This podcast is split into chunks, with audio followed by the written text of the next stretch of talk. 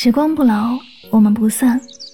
Hello，各位亲爱的小耳朵们，大家晚上好，欢迎收听与您相约治愈系电台，我是主播柠檬香香，很高兴和你相约在每一个孤独难眠的夜晚，让我的声音可以治愈你的孤独，伴你好梦，伴你好梦。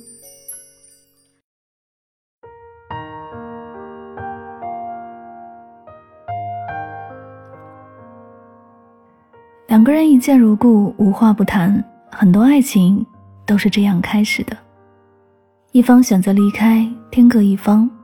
很多爱情故事都是这样结束的。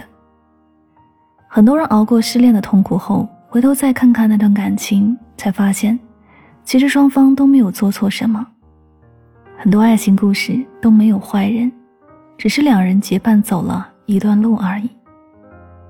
分手后的很长一段时间。朋友都走不出来，他一遍遍翻看两人的合照，不断打消再联系前女友的念头，但偶尔还是会在喝醉后嚷嚷：“真的很喜欢他。”在一次聊天中，我得知他是被分手的那一方，加上目睹了他痛苦不堪的样子，我便下意识地将分手的过错全部归咎在女生身上。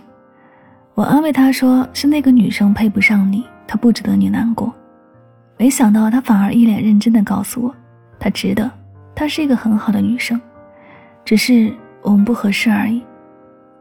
他跟我讲述了很多女生的优点，比如说女生会在他失业的时候陪伴在他身边，女生会理解他因为加班而约会迟到，女生会记住关于他的每一个特殊日子。原来他完全不愿和女生提了分手，只是单纯因为失去了对方而感到悲伤。当时的我还没有谈过恋爱，见到朋友被分手，却还忍不住维护对方的样子。我将爱情定义成一个很不讲道理的东西，更坚信爱情有对错之分，而朋友一定是爱情故事中的好人，好的可以模糊另一方在爱情中扮演的坏人身份。谈了一段异地恋之后，我才明白，很多爱情故事都没有坏人，只有决定不再爱的人。我和他之间相隔两百多公里，谈不上多远，但见一面也没多轻松。热恋期的荷尔蒙让我们乐此不疲地相互奔赴，时间一久，生理和心理的疲惫一同袭来。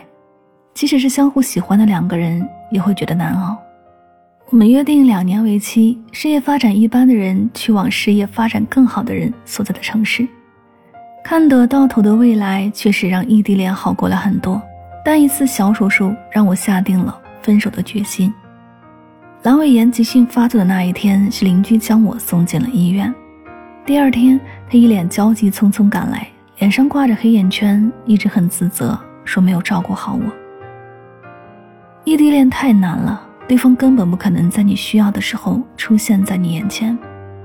就像这次我躺在手术台上，而他推不掉重要的商务应酬；就像上次他高烧。三十九度，一个人去医院，而我在活动现场抽不出身。缺乏了陪伴的爱情，一下子把两年的期限拉得漫长，我看不到尽头，也找不到恋爱的意义。我知道他已经尽力做到最好了，我也从不怀疑自己对他的喜欢。只不过我们的需求慢慢发生了转变，我想要的更多是陪伴。他也偏向谈一场不需要奔波劳累的恋爱，所以，分手成为了最明智的选择。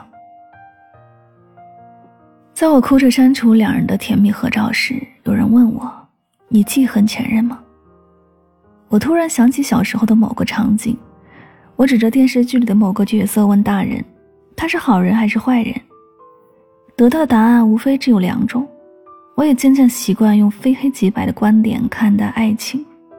先提分手的那个人是坏人，借酒浇愁的那个人是好人，不懂得珍惜的那个人是坏人，哭的次数更多的那个人是好人。步入感情之后，才意识到事情的复杂性。那个先提分手的人，也曾在不知名的角落哭泣过很多次。那个借酒浇愁的人，也曾脱口而出很多伤人的话。大多数的爱情都掺杂着爱意和伤害，大多数的分手都没有罪大恶极，只是双方意识到两人不合适。如此便很难用好坏去定义情侣任何一方，更谈不上记恨与否。有人走着走着发现两人成长不同步，选择不再陪对方长大；有人走着走着发现两人的未来规划不一致，与其互相消耗，不如果断分开；有人走着走着觉得累了，只是单纯想离开。每天都有数不清的人在相遇。相爱和分开都是平常小事，或许结局不尽如人意，但可以肯定的是，人们在选择相爱的时候是真心想跟对方走到最后的。没有坏人的爱情故事每天都在上演，永远没有最后一个。我们能做的只有站起来拍拍身上的尘土，尽快走出无疾而终的感情，去遇见下一个人。不记恨，不遗憾，不回头。只希望你我都不后悔遇见彼此。这里是与您相约最暖时光，感谢您的聆听。很多爱情故事都没有坏人，不过是两人在茫茫人海中相遇，结伴同行了一段路，又在下一个分岔路口道别而已。那么，我们本期节目的互动话题是：你认为在恋爱当中有对错之分吗？你可以在节目下方的留言区。和我一起来探讨这个问题哦，希望大家积极参与。